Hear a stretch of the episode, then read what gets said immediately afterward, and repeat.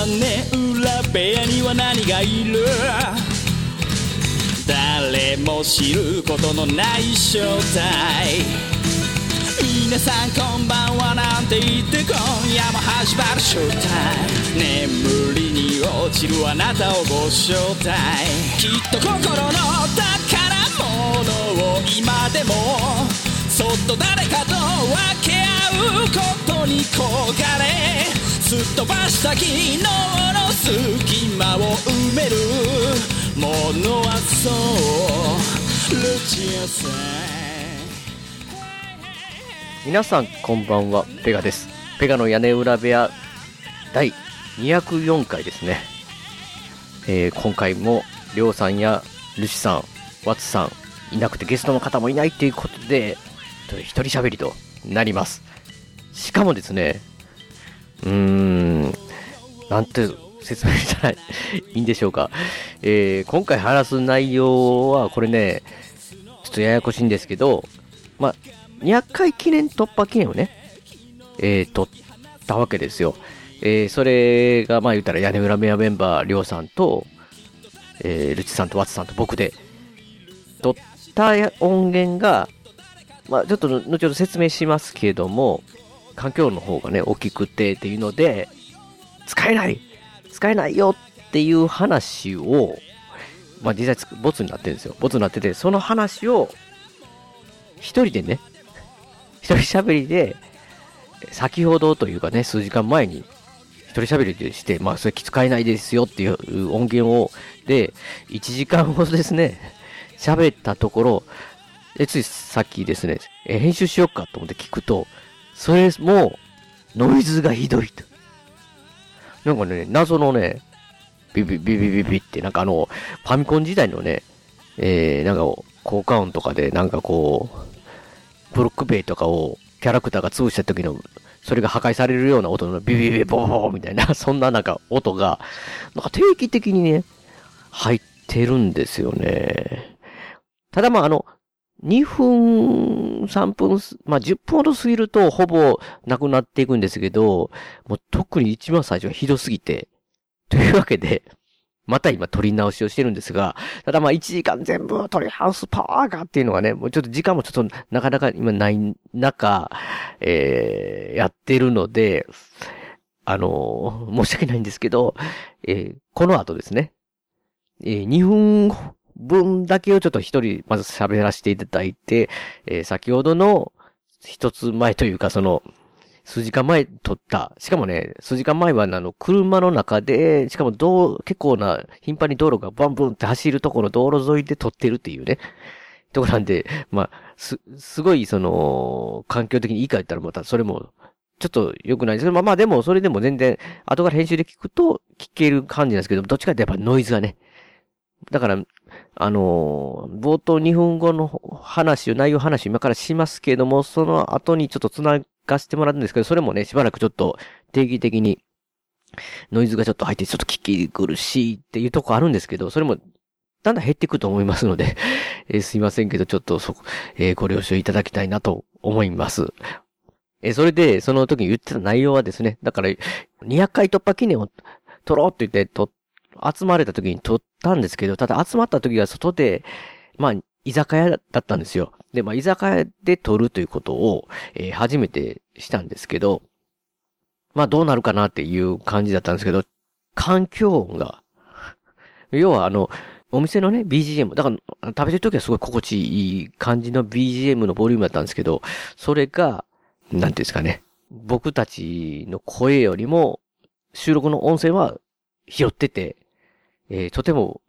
あのーリサの方に聞いていただかれないぐらいのような音源になったみたいな感じの話をして、撮り直してるんですよみたいなところから、えーそっから始まって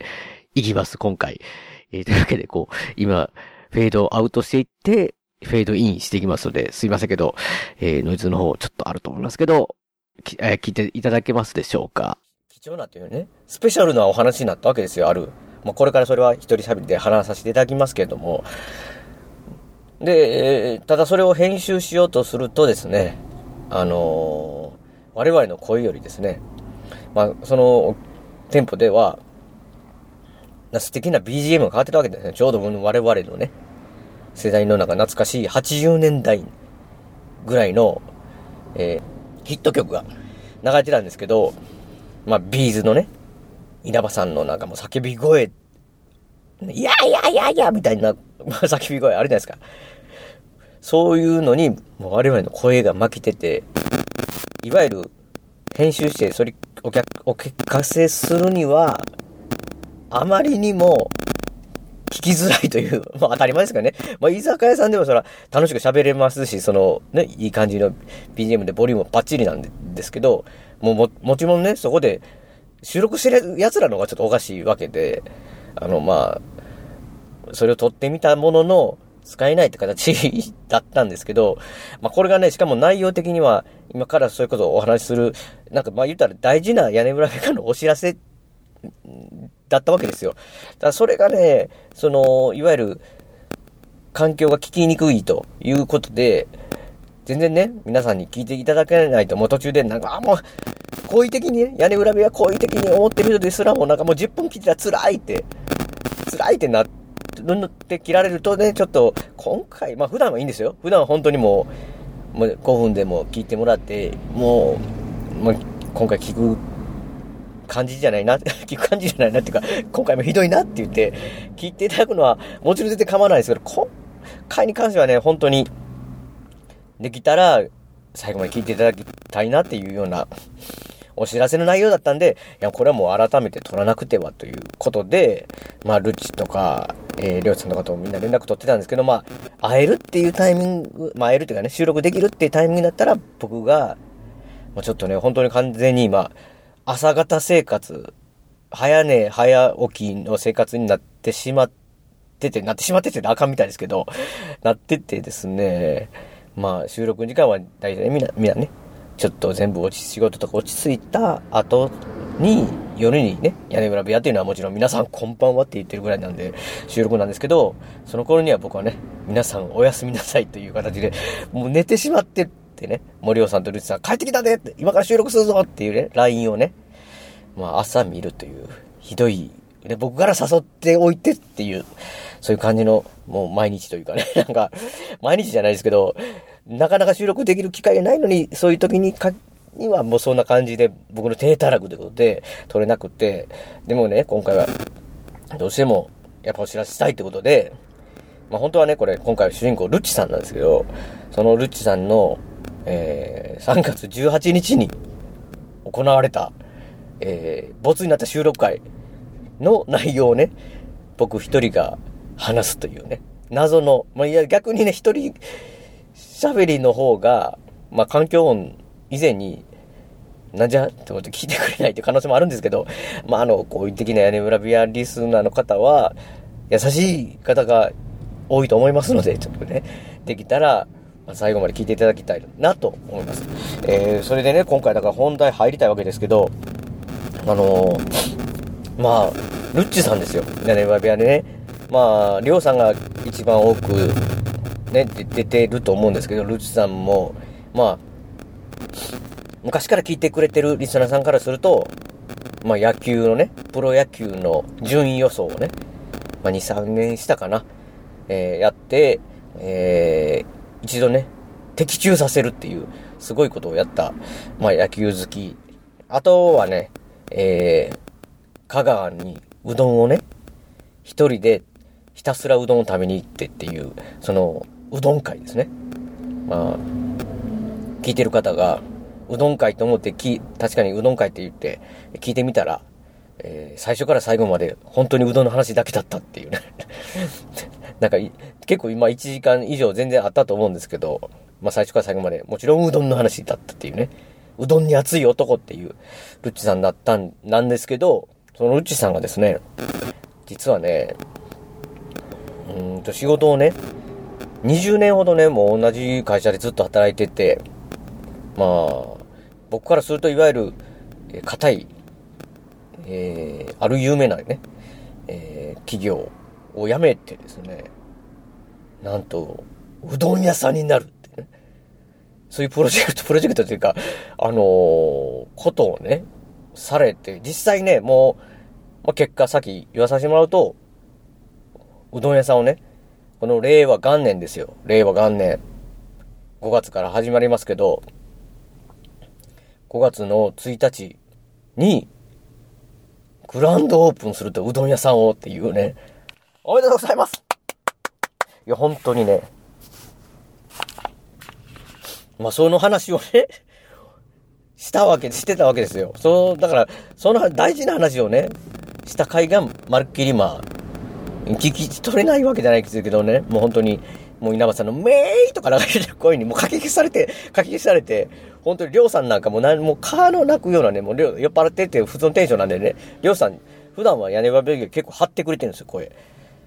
それはもうボ、ボソボソとかいう感じで、もう、もうりょうさんなんかいるのかいないのかぐらいの状態だったんで、まあこれはちょっとね、申し訳ないということで、まあ改めて、今回一人喋り させていただくんですけど、まあだから、まあ、ある意味な、なんて言ったらいいんですかね。僕の話じゃない、ルチさんの話を僕がするという、謎の一人喋り会 なんですけど、えっとですね、まあ、ルチさんがその、なぜその、ま、もともとその仕事を辞めたかというと、まあ、や、ルチさんね、いわゆるコンピューターのプログラムみたいなのを作っている、まあ僕はあんま詳しくないですけど、詳しくないっていうか、あの、もちろん友達なんで知ってるんですけどね、まあその、仕事をしてたわけなんですけど、まあ、その仕事がですね、まあ、あの、なんていうんですかね、そういうのって、うまく動いてて、正常に動いてて当たり前で、まあ、エラーというかね、トラブルが起こったら、まあ、まあ、怒られるわけじゃないんですけど、えー、言うような仕事なわけですよ。だから、なんて言うんですかね、いわゆる、ありがとうと、なんかすごい言われるような仕事ではなくて、あのー、なんかその、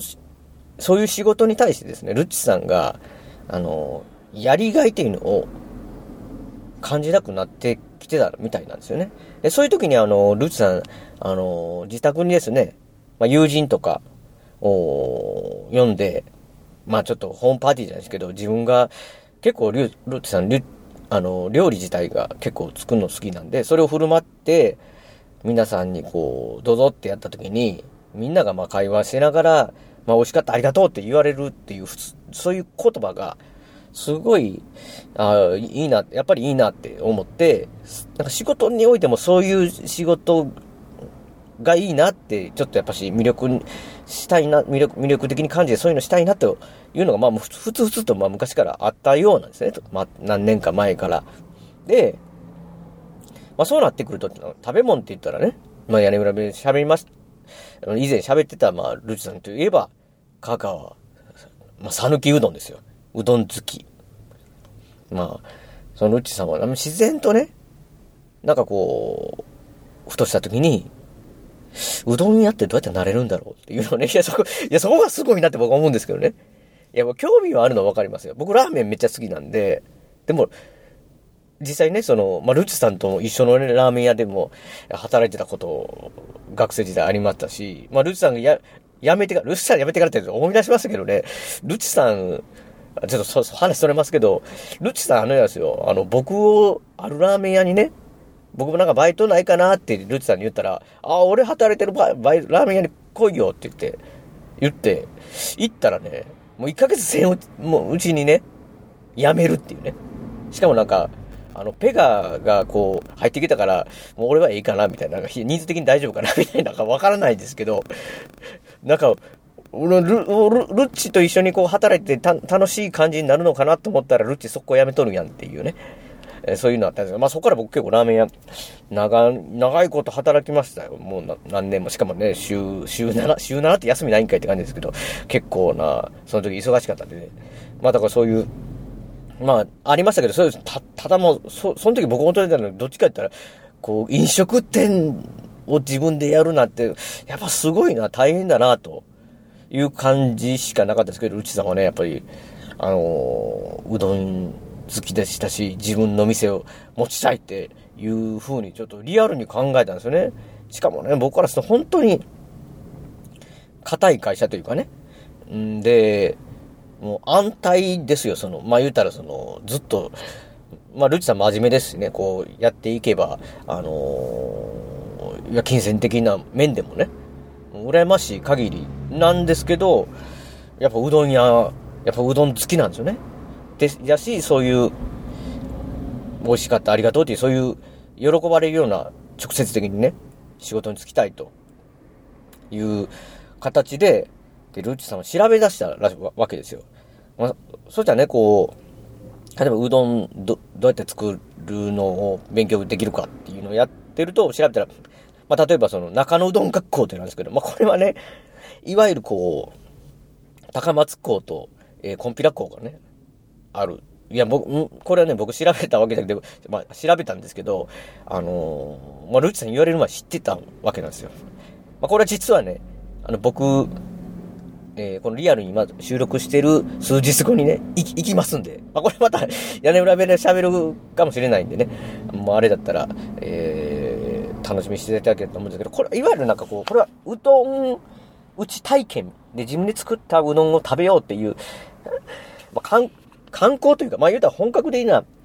プロのやつではなく、えー素人の僕のようなうどんどんなかなやってみたいなっていうような、えー体験みたいなできるっていうようなものだったんで、まあこれは違うと。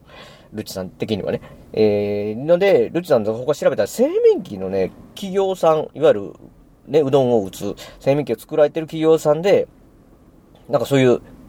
学べる、ま、学べる学校があるって、そんなのあるんですよね。で、なんかこう、一週間で勉強できて、手打ちとか機械打ちとかのそういう勉強ができるっていうのがあったようなんですけど、で、でね、あのーそれからに、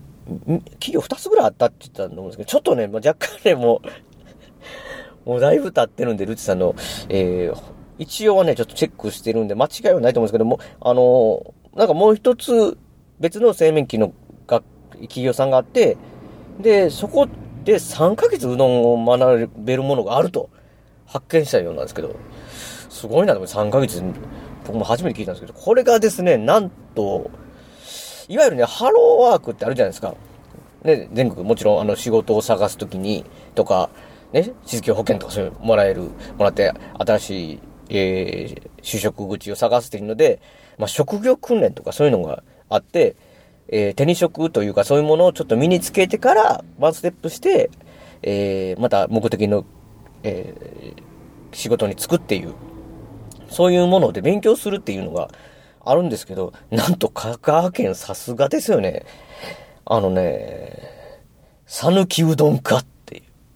もうそう響きが素敵すぎるんですけど、讃岐うどんかって。こういうなんか職業訓練的なものが、どうやらあるとルチさん発見して、で、それがまあ企業さんが提携してて、まあ国からまあ受け取って、その製麺機の会社がやられてると。うん。まあルチさんね、もうそれを見て、えー、それがね、どうもあの、2年前の、えー、いわゆる7月だったらしいんですよね。からスタート。でもその、ルチさんね、ルチさんなんとね、その、7月だったのに、ルチさんね、あのー、3ヶ月ほど前からもう、えー香川に行ってる、行ってるっていうのおかしいんですけど、香川にね、引っ越したんですよ。大阪から離れて。な、何をしてんの？いや、だから、いや、なんか、ルチさん当時ね、なんかいきなり、じゃ香川行くわって言って、まあ香川行くのはね、ルチさんよく車でうどん、まあ大阪なんで僕たち、行けんこともないわけですよ。日帰り、まあ日帰りちょっと厳しいかもしれないですけどね、うどん、朝早かったりするんで、うどん屋さんで食べるの。まあでも、日帰りでなんとか行きね、まあふ一日泊まったらまあ全然余裕できるぐらいなんで、そういう感じかなと思ったら、どうも家を借りると。住むと。引っ越すって、えーって思ったんですけど、まあ、で、それをなんかまあ、この前会った時に聞くと、7月なの3ヶ月前からなんでそんな前から行くんだって思ったら、実はその、最初に言ってた方の洗面器のね、1週間で手打ち、えー、機械打ちが勉強できる学校っていうのは、実はその1週間分の料金を支払うと、3ヶ月間、うん、だから残り2ヶ月か。その分、えー毎、毎月1週間分、1週間分あるんですけど、その、えー、合計3回がね、どうやらえー、無料で、だから残りに、プラス2回、2週、2週間、次の次、次の月っていう感じで勉強できるっていうので、で、で、その、しかもそこの製麺機の人がもう香川に移ってくるぐらいの意思があるんやったら、あのー、絶対店舗で、うどん屋さんで働いた方がいいよってルチさんにアドバイスされて、ルチさんが、なるほどなって。ほんで、それで、もう、もうそこでアルバイトをもし探すんだったら、もううちの方からお店紹介するよって言ってくれたようなんですよ。で、そこの担当の方が。なので、ルチ様はもう、その、讃岐うどん化が始まる予定の3ヶ月前から香川に引っ越し、その製麺機の、えー、1週間の勉強会と残り、まあその、まあその日月、週も含めてかもしれないですけど、その残りを、えー、うどん屋さんに、で働くという生活をしてたらみたいなんですよ。僕もね、その辺まで細かく聞いてなかったんで、マジかと。しかもさらにマジかって思ったのが、そのメインはルチさんはその1週間の方だけじゃ学,、ま、学べないんじゃないですか。3ヶ月あると言ってもね。まあもちろんその実店舗の経験ではすごい生きると思うんですけど、メインルチさんがその香川に行くっていう理由は、言ったらその7月からの讃岐うどんかで勉強することですよ、3ヶ月。だったわけなんですけど、いや、ルッチさんさすがね、ちょっともう、うどんに狂って、坪井さんは映画に狂ってるし、笹山さんは音楽に狂ってる、言ったら怒られますけど、狂ってるわけじゃないですけど、ね、まあ、ところ、クレイジーなとこありますけど、ルッチさんうどんにクレイジーだなって思うのが、まあ、っていうか、なんかすごいなと思ったのが、要はその、7月の讃岐うどん化って実は、あの、申し込んだら受け、入れるってもんじゃなくて、その実際7月の時に、前に、勉強、勉強ってテストがあるって。テスト落ちてどうすんねんって。引っ越しでまで行ってんのにって。思ったんですけど、ルチさんやっぱ覚悟決める男なんで、その辺ね、やっぱしね、一番屋根裏メンバーの中でもね、まあ、まあ僕だけ覚悟ないかな。結構ね、勢い、まあ勢い大事ですけどね。すごいなと思ったのが、だからそれで、要は、その3ヶ月、ね、さっき言ったその1週間、1週間、1週間、えー、企業で勉強できるのを経た後、7月のそのテストですよ。讃岐うどんか入れるテスト。これがね、あの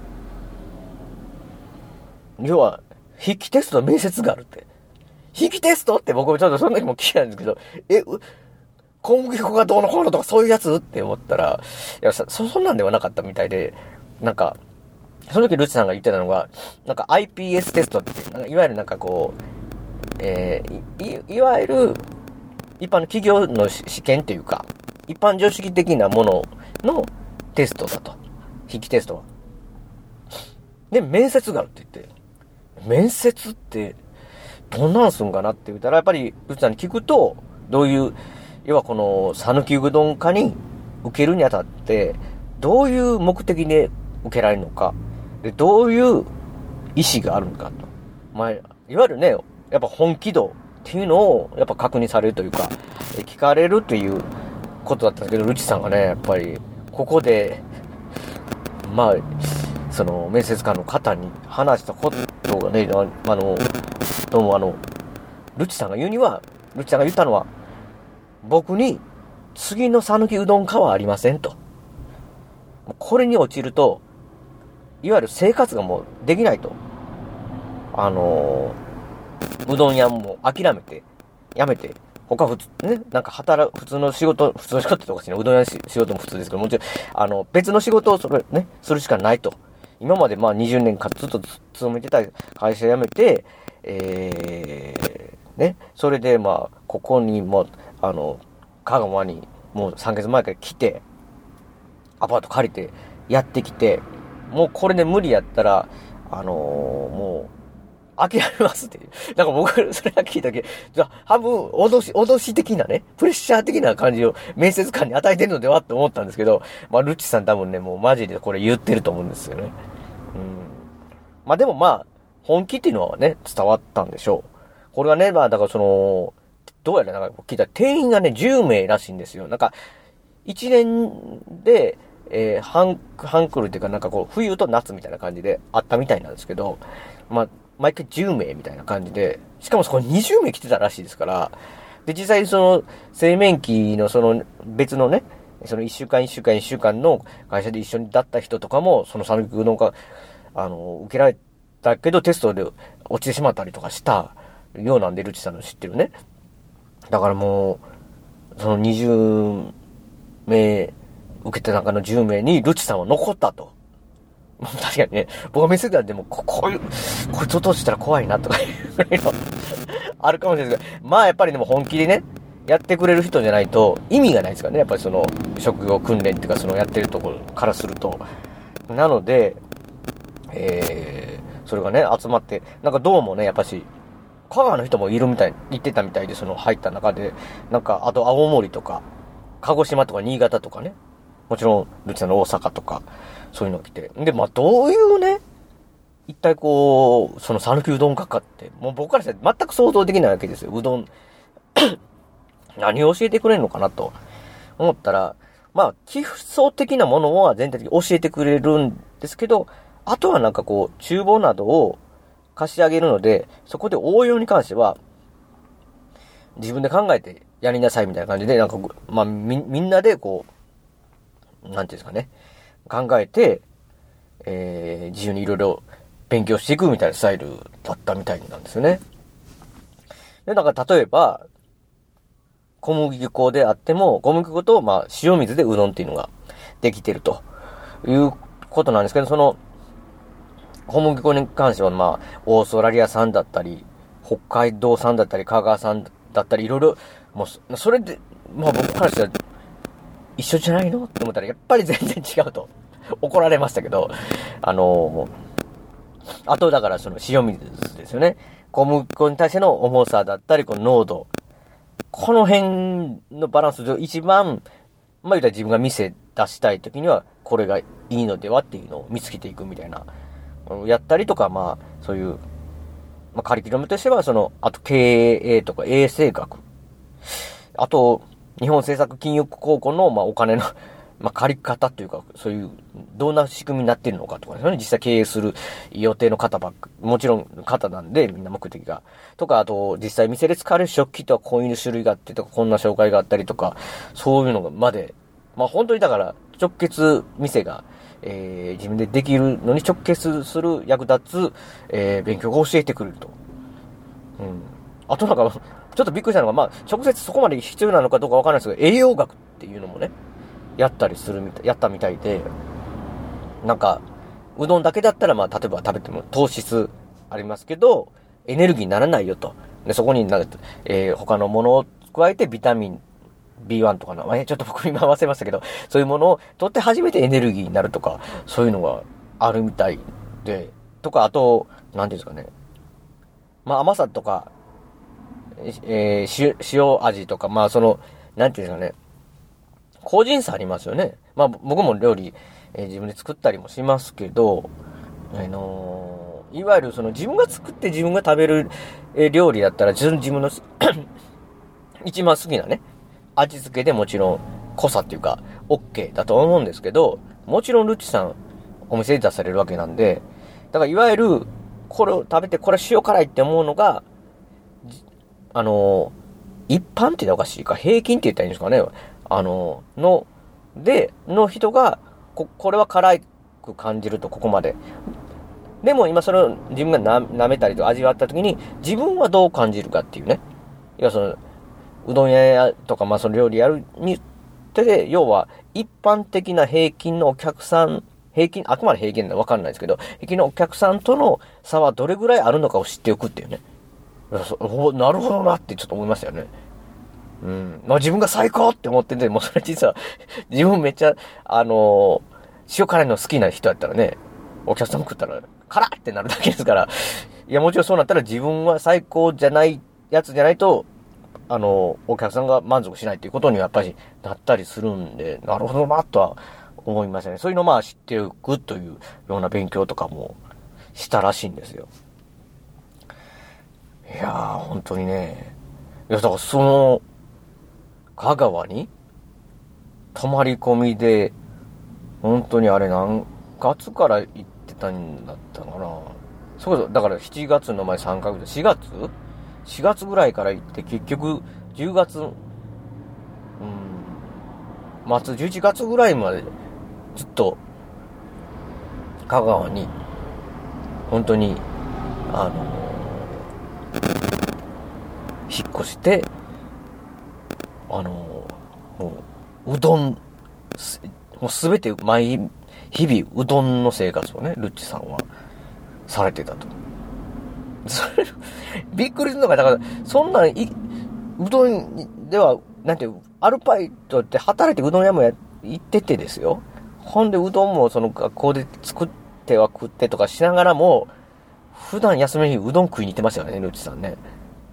大丈夫かって。で、それはね、香川に行ったら、あの店も行ける、この店も行けるって思うかもしんないですけど、いやもう本当にもうクレイジー、競争曲ですよね、つばいさんじゃないですけど。うどんに見せられた男っていうかね。まずすごい。いや僕もうどん大好きですよ。大好きですけど、ボルッチャの前に行くと大好きっていう言葉は言えないなって。ただの数ぐらい。好きまでも言えない数ぐらいやなっていうぐらいね。言ってて本当にすごいなと思いまして。もう、えー、ここでね、一旦ちょっと、えー、まあ、一人喋りなんでうまいことね、こう、できるというか、うまいことできるって、これが普通なんですけど、えー、今回の一曲っていうね、ちょっと、えー、笹山さんのね、曲をかけさせていただきたいんですけど、いや、まあ、ね、ルチさんに、まあ、いろいろこう、うどん屋をね、やるということで、送りたい曲っていうのはいっぱいあるんですけど、なんかもうね、ここまで来ると、やっぱルッチさんと、まあ、あの、や、笹山さん怒られるかもしれない。いや、かもしれないですけど、怒られないかな。ソーシャルエンカウンターって曲をね、かけさせていただきたい。いわゆるシングル曲だった曲ですし、えー、今、えー、アルバムスクリーンっていうね、曲で、えー、Amazon MV3 のアンリミティッドですかね、とかに、で、聴けたり、まあ、ダウンロードで販売もされてるんで、そのスクリーンってアルバムの中に入っているソーシャルエンカウンターっていう曲をかけさせていただきたいんですけど、まあ、あ、まあまあ、いわゆるその、まあ人と人が出会うってことですよね。まあ今回で言うと、まあ、ルチさんもね、その、讃岐うどん家で出会った人たち、まあ製麺所の人たちとも、そういう絆っていうか人とのつながりあって、今、実際オープンした、えー、うどんやりながらも、他の方も、鹿児島でオープンされたり、静岡でオープンされたりして、えー、お前とこどうやっていうような形のつながりができる、うどんネットワークはね、うどんソーシャルネットワークができてるっていう、えー、そういう人と人ってもちろんありますけど、なんか根本的にね、やっぱりね、もう、ルッチさんはうどんと出会ってしまったっていうね。もう、人と物、いやもう人と物との出会いもすごい、ね、映画の作品もそうですし、ゲームもそうですし、で、人が変わるってことはあると思いますし、人と人でももちろんありますけど、ルッチさんはもううどんと出会ってしまったんだっていうことで、えー、この曲聴いてください。えー、笹山さんで、アルバムスクリーンからソーシャルエンカウンター。それなりに生きてる。必死に生き延びる。何もかも違うようでどこか似ている。口当たりのいい嘘と耳障りな真実。使いこなした心を必死に隠してる。僕はここにいるよとどこかで誰かがつぶやく。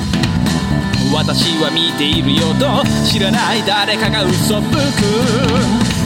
順風満帆な暮らしならそれ以上求めたりしない。順番に呼ばれていくのさ見逃せやしないものに。出会ってしまったんだ。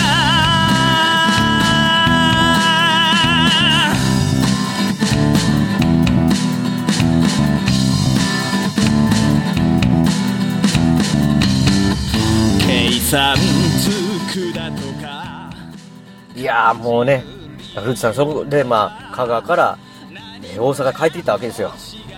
ね。まあ、そこからね、あの、いわゆる順調にずつさ、あの、すぐね、店舗を、えー、開くんじゃないかというか、できるんじゃないかと思ってたんですけど、いや、なかなか、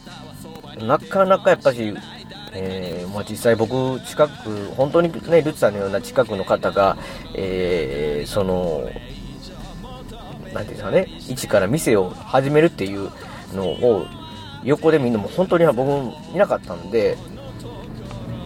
なんか、改めて大変なんだなっていう感じしましたね。ルツさんはあの、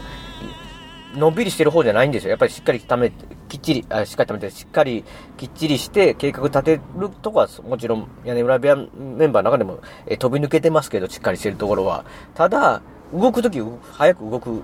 人なんですけど、あのー、もちろんね、その、お金もね、は、今働、その間働いてないわけですから、アルバイトはしてますけどね、あの、っていうのはある中でね、やっぱりその、店舗の物件探しっていうのは、えー、結構苦戦したしましたね。なんかあの、で、あの、最初はだから、焦らないつもりで、もちろん大阪に来てからも経験がやっぱり少ないと。実店舗経験がやっぱり少ないということで、大阪でうどん屋さんで働きながら、えー、探してたんですけど、んで、一個なんかもう決まりかけてて、契約がね、店舗の物件決まりかけてて、で、えー、決まりだしたらね、もちろん、あの、いろんな準備があるんでっていうので、もう迷惑かからないように決まる直前で、アルバイトを辞めたら、契約自体が、あの、飛ぶというね。ダメになるっていう。あれは、ちょっと、ひどいなと思いましたよね。もうね、ちょっとね、そのもちろん、不動産とか、えここで、で、僕も、その実際のリアルの名前知らないんであれですけど、なんかね、なんかこう、まあその不動産じゃなくて、なんか大ナなんですけど、あんなことあんねんなと思って、そういうなんか、いわゆるマンションのなんか1階かなんかのところで、飲食店いいですよっていうところだったので、ルッチさん話進めてて、不動産経由で進めてたのに、もうほんまにやりま、やりましょうかと、契約直前まで行った状態で、まあ、気が変わったって。飲食 NG って。いや、もうひどいなと思いましたよ、それはなんかもう。まあね、でもなんか、まあ、そんな感じのとこのオーナーさんのとこやったら借りなくてよかったのかなって、個人、友人としてはちょっと思いましたけど、いや、まあそんなんがあったりとかね、書いてる点、その、じっと、面積と実店舗の面積が違うくて、みたいなことがあったりとか、もういろんなことがすごいありながら、ルチさんにいろいろね、細かく連絡いろいろ取ってたんで、そんなことあんかって思いながらも、やっと決まったのがね、えー、2018年の11月頃のですよ。うん、で、まあ、そっから、それまでね、うちさんはもう、ほんまに、うん、ささぐれた時は、ドスジャグラスを倒し、みたいなね。ドスジャグラスじゃないと思うけど、その、モンハンをしながらってね、もうルチさんなんかゲームなんか本当にせえへんって言ってたのに、やってくれたのは本当に逆に、んストレス解消じゃないですけど、ま、マッチの時間が結構あったわけですよね、その物件に関しても。なので、まあ、そのいう時間があったっていうことで、一応もう僕らにね、付き合ってみんなで遊んでたわけですけど、本当に、まあ、その11月決まってからはもう、もう入れない男になの、完全に。もう、2月下旬ぐらいから工事が始まってって形で、この前収録はさ、この前の収録って、この前、だいぶ前だな。3月18日収録だったということだったんですね。で、まあ実際今は店舗ができましたというとこで、えー、もう4月のね、最終週、えー、実際この収録してるのがそうなんですけど、その最終週に、実はね、プレイオープンっていうのが始まってるわけですよ。なので、えー、ただまあ、ね、まあ、ここまで聞いて、うどんうどんって言って、ルチルチって言ってるんであれば、店は、場所はどこなんだっていうことなんですけど、これがね、本当にね、皆さんに本当にすいませんとしか今言いようがないというか、あれなんですけど、えっとね、実は、まだルッチさんは、この屋根村部屋リスナーさんに対しては、えー、まだちょっと、えー、お待ちくださいと。ちょっと待っていただけないでしょうかという形なんですよ。内緒にしていきたいってことですよね。まあ、っていうのはなんでかというと、まあ、ルチさん飲食店経験ね、まあ、少なめだということですよ。言ってもね。実際働いてて、まあ、アルバイトしてましたし、はしてますけどね。で、実際一人でされるわけです。あの、大きな店舗じゃなくて一人で、えー、カウンターだけの店になります。で、えー、いわゆるそのオペレーションっていうか、そういうので、ご迷惑をかけてしまう可能性があると。だから、あのー、そういうのね、もし屋根裏、まあ、だか実際こっちで口で言ったのは、屋根裏部屋このリスナーさんにドドッと、ドドッとなんかリスナーさんがいないので、まず、ドドッとないんですけど、あのー、食べに来られると、対応できなくてご迷惑かけるのが本当に嫌だと。いや、もう頑固親父なんですよ、ルチさん。それでもいいからっていうリスナーがいると思うんですよね。もう何時間でも待つよ。いや、それはいないかもしれないですけど、全然いいからルッチさんだったらって言うかもしれないですけど、多分、ルッチさんとしてはもうそれは、絶対嫌だということで。ただ、あの、なんていうんですかね、迷惑かけてほし、え、かけたくないっていうだけで、来てほしくないわけじゃなくて、来てほしいんですよ、めっちゃルッチさん。でも、だから要は、うん、ご迷惑かけれないぐらいのオペレーション確実できるという状態になると、屋根裏部屋に、も真っ先に場所を、え、公開というかね、公表いたしますので、え、それまでね、ちょっとお待ちいただきたいということなんで、本当に申し訳ないですっていうことなんですよね。うん。でね、あの、一応、名前の方ですね。店の名前の方。これはね、えー、決ま、まあ、決まってますよね。もちろん店舗あるんで。えー、 FORCE。フォー、 FORCE です。えっ、ー、とね、あの、馬、馬とかの horse でもなく、えー、いわゆる、ルーク・スカイウォーカー、ジェダイ、ジェダイ的なね、スター・ウォーズ、ジェダイ的なフォースのフォースですよ。力。英語ですよね。フォースフィールド、グラディウス言うと、フォースフィールドのフォースですよ。うん。なんかね、うーん、な、なんかね、日本語にしようっていうこともあったらしいんですよ。あの、なんていうかね、えー、昔ね、屋根裏部屋のみんなで、あの、ルッチさん一人じゃなくて、僕も含めて、ルッチ、りょうさんとかと、うどん巡りの旅をしたことあるんですよ。あの、泊まりでね、香川県行って、何店舗くらいかな2日で8店舗、7店舗ぐらいのね、うどん屋さん巡りを行った時に、一番最初に行った店が、えー、ルチさんがツルーって言ってたんですけど、行ったら、ツルー、ツルーではなくてね、ひらがなでツルって書いて、ルーじゃなくて、数字の漢字の1でしたね。ツルイチさんでしたけど、まあ実際今もね、ある店舗なんですけど、そのツルー、ツルイチから、ルチさんはちょっと、面白くする感じっていうか、うどんを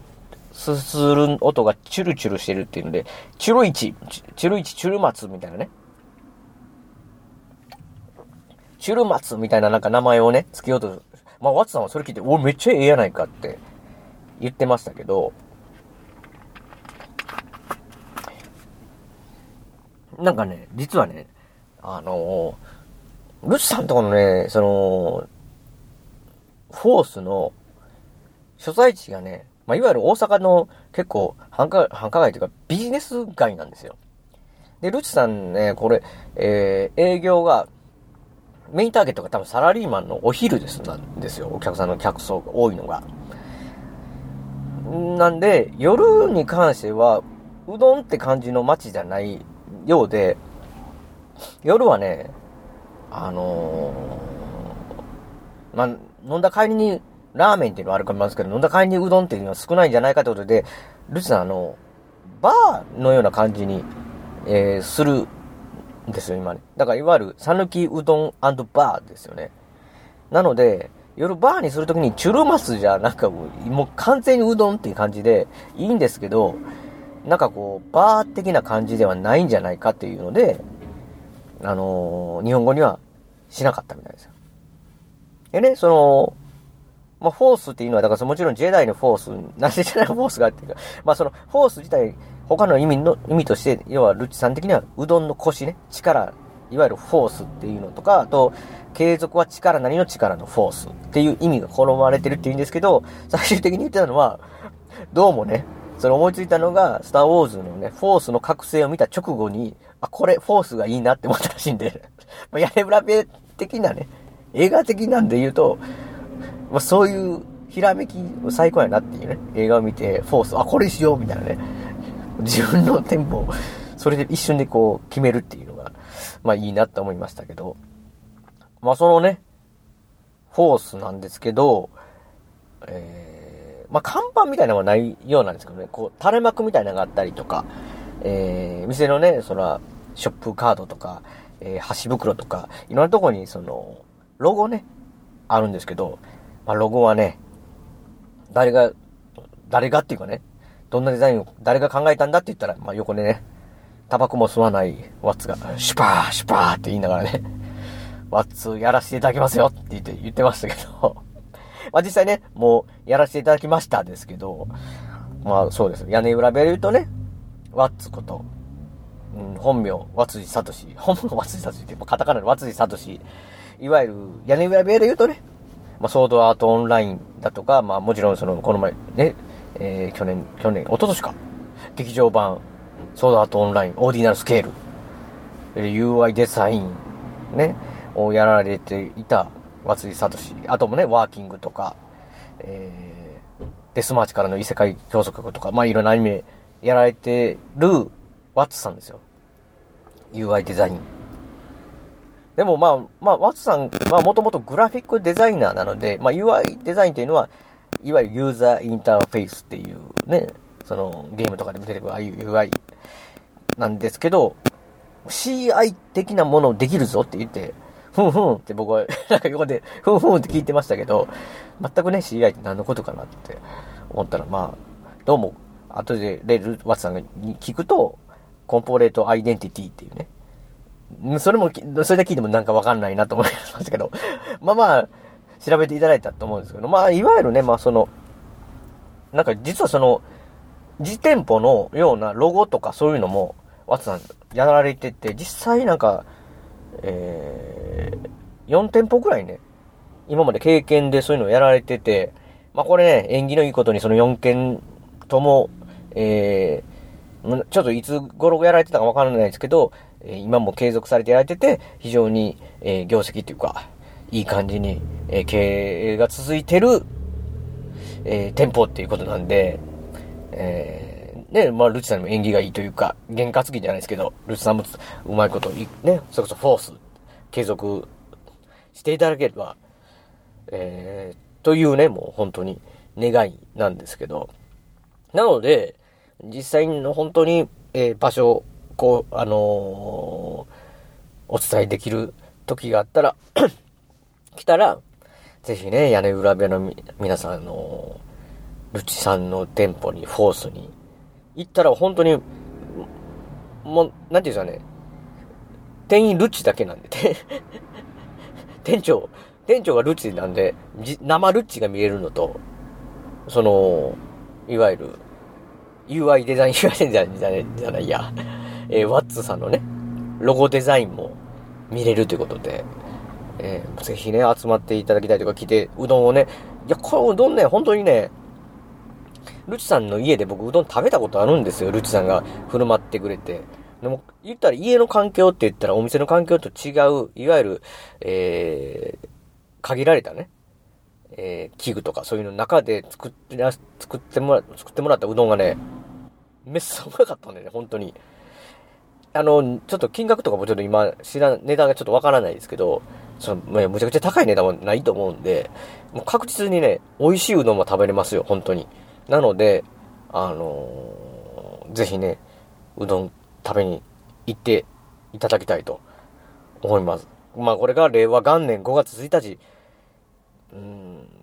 ゴールデンウィーク 真っ只中にビジネス街でオープンするルッチなぜってちょっと思いますけども、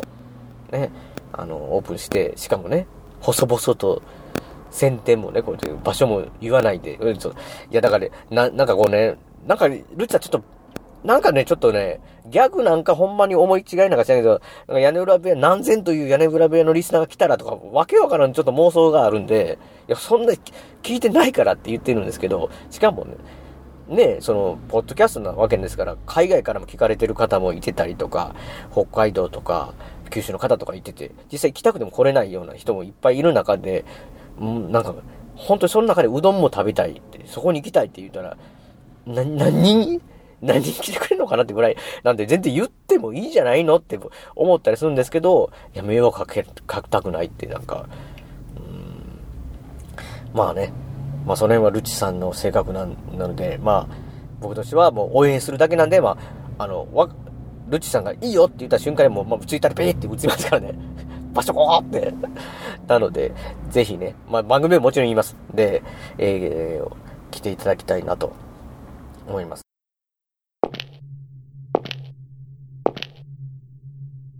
もしかして自分が選ばれた何者かとでも思っているのか？もしそうであるならばそれは思い違いだ。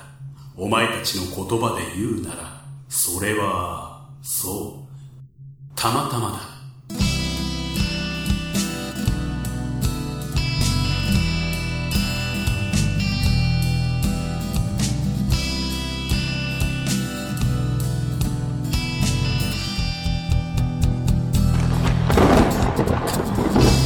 これが僕の意志だっていうのか？これが僕の望んだことだっていうのか？この世界がそういうのなら。僕は戦う。そんなこと望んでいいのかしら。可能性など都合のよい解釈に。近づき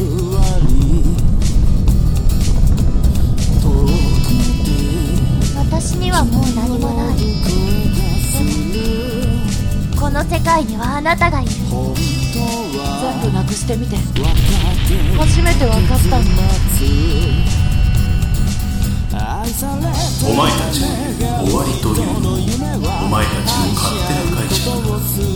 私からすればこれは始まりだ。信じる。僕は僕を信じるよ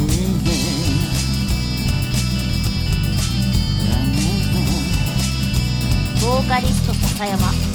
ブレイブストーリー iTunes ストア Amazon MP3 で発売中ただね、まあ、営業日ですよ。これ営業日がね、なルチ何って、もう僕に対して嫌がらせかなと思うのが、まあ、ビジネス街だから仕方ないかもしれないですけど、平日のみなんですよ。予定っていうか今ね。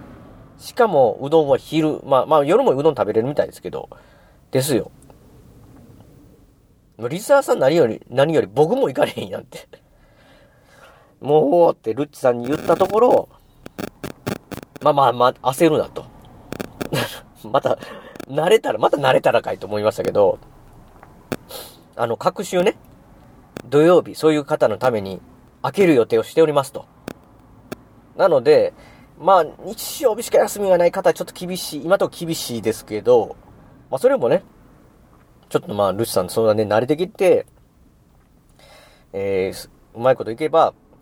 まあ僕たち自身も考えることはあるんで、全く可能性としてゼロではないですけど、基本的にまあ土曜日は各週とかに、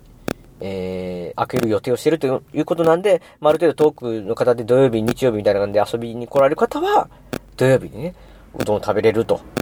フォースに行けるという感じになると思います。それも、あの、始まりましたら、えー、随時ね、ウェブ屋的にも、僕的にもちょっとプッシュしていきたいと思いますので、あのー、あの、ぜひぜひね、お願いしたいということですね。で、まあ、あの、ルッシー、その時にね、なんか、あの、インスタグラムで情報やってる。いや、全く知らなかったんですけど、インスタグラムで情報出してるって言ってね、ぜひね、見てくださいと言うんですけど、あの、ルッチさんね、性格的に引っ張る、引っ張るんですけど、あのー、探してくれって言うんですよね。言ってくれよ。わかんないですよ。僕、インスタやってないんでわかんないですけど、なんかアカウント的なのも あるんちゃ、あるんでしょ？あるんじゃないですか？それを教えてくれない、教えてくれないんですよ。で、あのーなんか、ハッシュタグねね、ツイッターみたいなのあるんですね。ハッシュタグね、店舗改装うどん屋で探してくれたら、あまりそれで出してる人はいないから、すぐ出てくるって言って言われて、僕、慣れないインスタグラムと言って、こう、ブラウザーでね、インスタで入って、あのーそのハッシュタグ打ったんですけど、出てこうへん、出てこないんでね。でもこれはね、ちょっとまた、ルッチさんに聞いて分かったら、ツイッターなり屋根裏部屋でね、あのーえー、もう店の、もちろんね、店舗改装ではなくなって、もう始まってるんで、そういう感じの情報だと思うんですけどね、そういうのはね、出していきたいなと思っています。でね、もう、もうもちろん、ルッチさんずっと、えー今、今っていうかその3月前年でね、2月工事入って、3月末のその収録の時点では何が7割ぐらいできてたということで、なんかもう、何ですかね、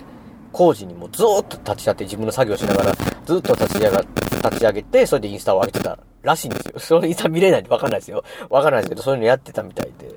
で。で、もうしょ、ちょっとでもね、予算をね、少なくしてなんとかしたいということで、自分でできることはね、自分で作ってるって。まあ僕にはあんまりできないですけど、そう。ね、だから、こう、行ったら、ルッチの汗と水のね、手作りの何かいろいろあるんでしょうね。だからそれも楽しみにしてたんですけど、なんか、ほんまにその時、ルッチ、ルッチさん結構ね、器用っていうか、僕からすると、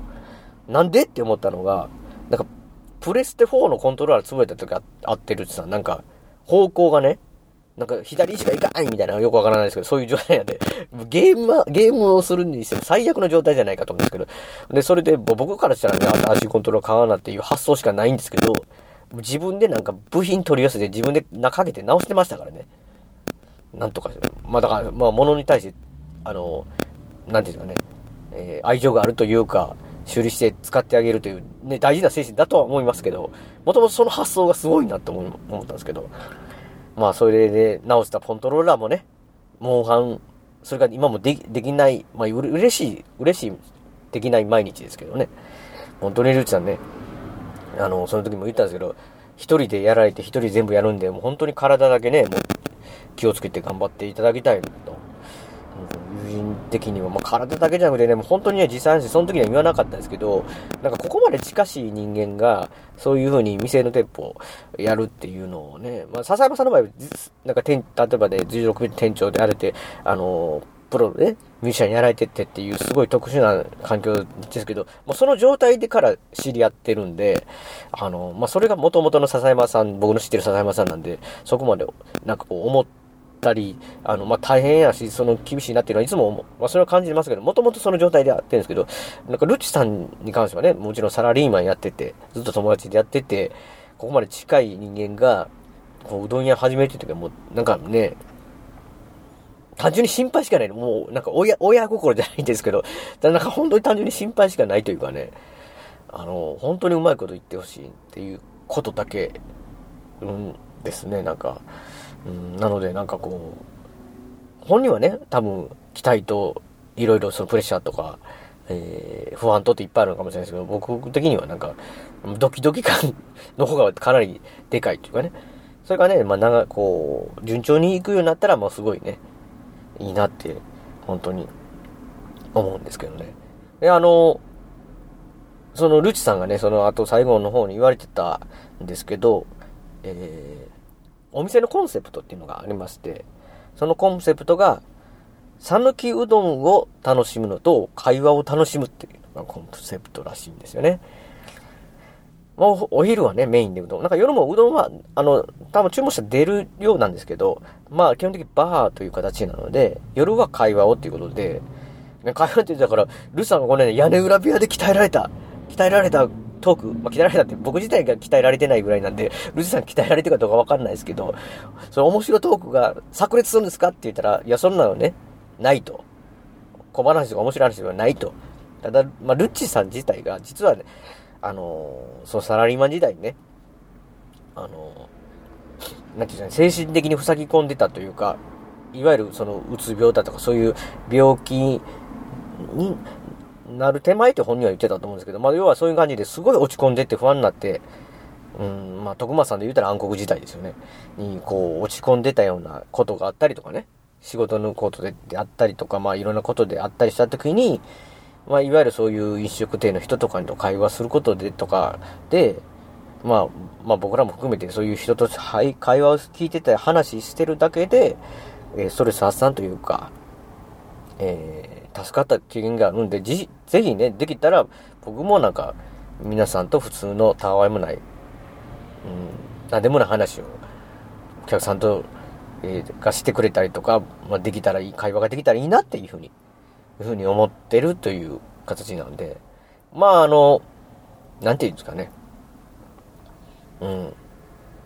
まあ、ルチさんが一、まあ、なんていうんですかね、こう、うん、まあ僕らからすると、ルチさんって別にその、確かになんかこうギャグを言ったり、笑わせ、笑わせよっていう、えー、タイプの人じゃないですけど、本当にね、なんかこう紳士って人の話を聞く、えー、聞いてそれに受けと、ドンと受け取って、ドンとこう、えー、それに対して、えー、話、会話するっていう、えー、のがすごい、うん、得意というか、真面目に聞いてくれるなっていう、一番ね、えー、感じなので、まあそういう、要はお客さんの話を聞くとかいうのには結構向いてるのではないかっていうか、まあ本当にだから、なんていうんですかね、まあルッチさんは最初に言ってた、美味しかった、ありがとうっていう言葉嬉しかったって言ってましたし、そういう人とのね、え、普通の何気ない、こう、やりとり、会話っていうのをね、え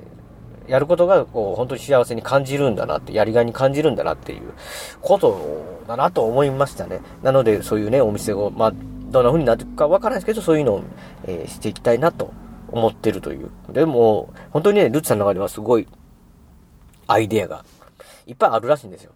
まあ、いっぱいあって、まあ、その辺がこう、まあ、どんな風に実現していくかわからないですけど、例えば、その他のうどん屋さんっていうか、他のね、飲食店とのコラボとか、そういうのもしたいなって。まあ、だからす、すべてはね、こう順調になるように軌道に乗ったりとか、自分がいろいろできるようになってからだと思うんですけど、今の時点ではアイデアだけっていう形なんですけど、あとね、こう、僕がね、やっぱそのね、屋根裏部屋とのコラボないのかって言ったら、え？って言ってましたけど、まあ、例えばなんかこう、うどんをね、リスナーさん食べながら、公開収録などって冗談で言ったら、いや、めっちゃ、そう、全然そんなイベントいいいいよって言ったんで、まあ、もしかして、ね、リスナーさんに、まあ、こういったが、例えばイベントやった時、まあ、ルチさんで話したいのわかんないですけど、例えば日曜日とかね、もっと、いわゆる遠くのとこから来れる、まあ、土曜日の夜の方がいいのかな？なんかその、わからないですけど、次の日休みの日とか、えー、そういう、えー、感じるタイミングにね、こう、要は店がやってないタイミングで、こう、えー、うどんを、ルチさんのうどんを食べながら、屋根裏部屋の公開収録。うどんに夢中で、チュルチュルチュルってみんなす吸ってて、誰も聞いてないじゃないかって気もしますけど、えそういうこともね、できるかもしれない。とかね。うん。まあ、だからその話してた時にね、こう、ルチさんが、あーって言ってたのが、まあ、1回、店舗なんですけど、それ実はね、2階と3階があって、まあ、2階を使う予定ないみたいなんですよ。まあ、もちろん1人で営業されてるし、あの、うん、2階まで、ね、そのテーブル作ってってやっていたら、あの、ルチさんの体が基本的に難しいというので、今のところは1階だけの、えー、経営っていう予定なんですけど、2階があるわけですよ。で、2階もあって、そこにテーブルとかテレビも置いたりとか、まあね、そこに、りょうさんのなんか要塞計画とかよくわからんね、要塞化するって言って、なんか、そこに入り浸りになるんじゃないかっていう危険性もありますけど、実はさらにその上の3階が、みたいなのがあるらしいんですよ。僕は行ったことないですけど、で、ワッツ曰く、ちょっと屋根裏部屋っぽいって言ってなんで、ルチのうどん屋には屋根裏部屋がある、みたいなね。言われればちょっとびっくりしてたんですけど、まあそういう2階3階があって、まあその、例えば2階にね、テーブルとか椅子とか用意して、まあ普段は使わないですけど、そこでアナログゲームをしな、するとかね。みんなで。まあ、イベントというかただの遊びに近いですけどね。まあそういうことも、イベントもできたらいいなって。うどんとボードゲームと、みたいなね。まあまあ、なんかいろいろね、まあそういう夢は膨らむわけですけど、秘密基地がもう一個できたみたいな感じですよ、屋根裏部屋的にはね。まあそれもこれも、ルチの経営がうまいことね、まず行かないと、まあ無理なんでね。まあそういうことで皆さん場所がお知らせできましたらもう早く、えー、伝えますので、えー、ぜひぜひ遊びに来ていただきたいと。でね、その夜の、あのー、バーとかは、飲み物ちょっとセルフになってしまうらしいんですよね。ただ、なんかこう、僕、飲めないんで、実は酒。えー、わかんないですけど、大阪市内だと大体生中が1杯あたり400円から500円らしいんですけど、そのホースの方では、まあ、セルフでついていただく代わりに350円らしいなの、らしいんで、ぜひね、ただまあ、あの、プラス、えー、一品だけ、つまみ程度のものだけでもいいんですけど、一品頼んでいただくっていうのがあれですけど、だからもう軽く飲みに来て、えー、ルチさんと喋っていただくとかね。まあ、BGM が屋根裏部屋のポッドキャスト流れてることはないと思いますけど、ルチさんがそれを許さないと思うんでね。まあだから、あのー、まあ、屋根裏部屋トークをね、ルチさんの野球予想をね、聞いていただくことがいいんじゃないかなと思うんでね。ということでね、まあそういう感じの内容のことを、えー、話しましたと。3月1日。これがね、全部ね、今、ほんまに、よっしゃと。これもノーカットでフォト編集せんでいけるわと思ってたらね、うん、実際その、居酒屋さんで撮ってたやつはもうほとんど全部ね、うん、聞き取れないぐらいの僕たちの声のしょぼさ、ね。稲葉さんの声量の大きさ。声量の大きさって別にボリュームでかかったわけじゃないんですよ。そこおった時全然心地よい BGM だったんですけどね。あの、いい感じの80年代にかかってんなっていう感じだったんですけど、ね、収録の兼ね合いか、その、収録機の兼ね合いかわかんないですけど、聞くと、もう全然ね、もうルチさんが、あの、うどんさぬき、めーいってなんか、稲葉さんがかぶってくるみたいなね、感じだったので、まあ、これじゃあちょっとダメだという形で、撮らせていただきました。ので、もうちょっとね、一人喋りをちょっと、えー、1時間も来ていただいて、ちょっと最後まで来ていただいてね、本当にありがとうございますということで、なんかちょっとねあのー、ぜひね、もう僕も楽しみ。実はね、これ、今収録、え、しているのが、まあ、ゴールデンウィーク、いわゆる10連休と言われている皆さんね、中の、えー、初日ですけども、まあ、明日ね、実はりょうさんと食べに行きますので、その辺はね、ちょっとツイッターなり、えー、上げてると思いますので、あのー、写真とかね、まあ、それもチェックしていただいて、あのー、皆さんね、あの行きましょう。ルチさんのうどん。本当に美味しいですから。これ、これね、友達だからとか、それだけ、そそうそういうので言ってるわけではない。まあ、笹山さんの音楽もそうですよね。マジでいいと思ってるうん。まあだからルチさんがね、僕の口に合わないうどんを作ってたらなんか、うーんって微妙な感じだったと思うんですけど、ぜひね、サヌピうどんバー、フォースに来てください。ということで、えー、これね、実はこれ、ちょっと気になってるのがね、今までこういう、こんだけ収録してあれなんですけど、これ実は今撮ってるのも、あの、合間を見つけての、えー、車の中で今ね、僕一人でひたすら喋ってて、えー、駐車場で喋ってるんでね、もちろん運転してない状態なんですけど、えー、ね、正面に止めてる、えー、おっちゃんとおばちゃんが、なんかね、こいつなんか独り言をブツブツブツブツこっち向いて言ってるみたいな感じで、ちょっとね、不審な感じ見られていますし、しかも結構幹線道路沿いというか、環境がちょっと気になるところですけど、まあ配信できてるってことは、前のね、稲葉さんとかね、工藤静香さんよりは大丈夫だったんだろうということですけど、ちょっとそれがね、今頃心配してももう遅いですけど、うん、というわけで、あの、なので、最後のね、レジュメが、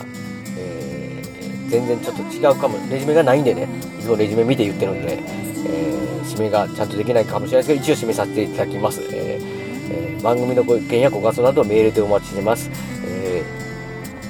ー、メええメールについては、えブログのホームページの、えー、メールホームで送っていただくか、えー、もしくは、えー、アルファベットで、ペガ屋根裏アットマーク Gmail.com、ペガ屋根裏アットマーク Gmail.com 宛てで、えー、までお願いいたします。えー、今回のエンディング曲も笹山さん、スリーです。本当にスリーの曲なんですけど。で、笹山さんのね、えー、今回のスクリーン、こちらとか、えー